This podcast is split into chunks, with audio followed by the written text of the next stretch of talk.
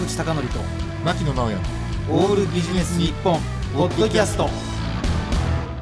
坂口孝則と牧野直哉のオールビジネス日本今日のテーマははい。新たな家族が加わりました。いおっと誤解人の話。や違います。違いますか？はい。あのー最近ですね自宅の庭でヤモリを見つけたんですね。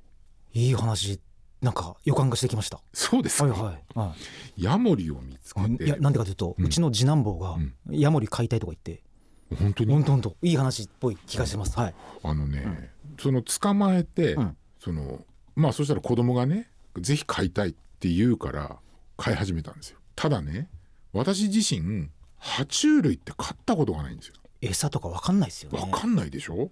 でねその時にね本当にもう自分がねやっぱもう昭和だなと思ったのは私はアマゾンでイモリのそれこそ本当にイモリの飼い方っていう本を探し始めたの。はいイモリヤモリの。そうそうイモリヤモリの飼い方って、爬虫類の飼い方とかって探しに始めたんですけどうちの息子はですね YouTube でヤモリの飼い方ってあったらもうあるんですね、うんうん。そういうのが。うんだから結局もう本なんか見ずにそれを見てですねあこういうことしなきゃいけないんだとかこういうのが注意しなきゃいけないんだというのがあったのでで見たところですねヤモリをその飼う時のやっぱ一番のハードルっていうのは餌なんですよ。うんうん。そうでしょうね。そう。うん。はでねあの生き餌しか食べない。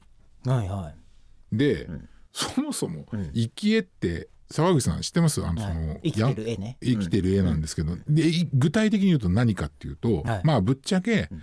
えっ、とコオロギかそうですよ。生コオロギです生コオロギか、えっ、とゴキブリか、うん。あとそのちょっとこううにょうにょってしたうんうん。ミミズみたいなやつっていうなんですけどね、でまあそれ用のえっ、とで何軒かこうペットショップとかもねこう探したら売ってるとこあるんですね。はい。あのしかもちっちゃいやつでしょ？そう、うん。ちっちゃいやつ、でね俺驚いたんですけどあのーでその専門的に言うとそのゴキブリっていうかねそのレッドローチっていうんですけどレッドローチってあのプラスチックの壁をこう登れないんですよ。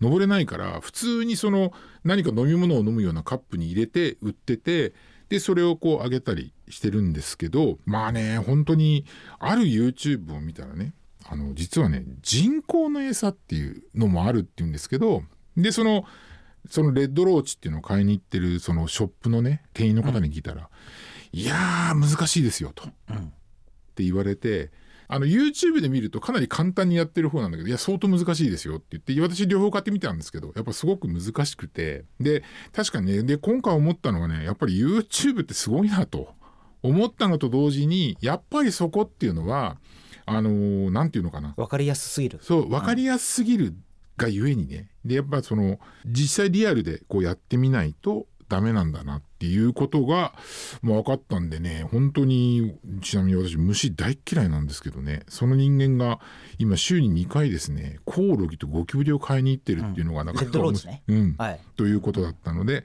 あのそれとあともうショップの方に言われたのはちゃんとねヤモリの寿命をね全うできるようにしてくださいっていうことを言われたのであもうそれも本当その通りだなと思ったので、えー、とこれから頑張って買いたいと思います。なるほど。ということで、えー新たな家族が加わりました。でした。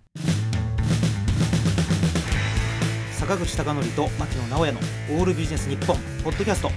今回はここまで。次回もお楽しみに。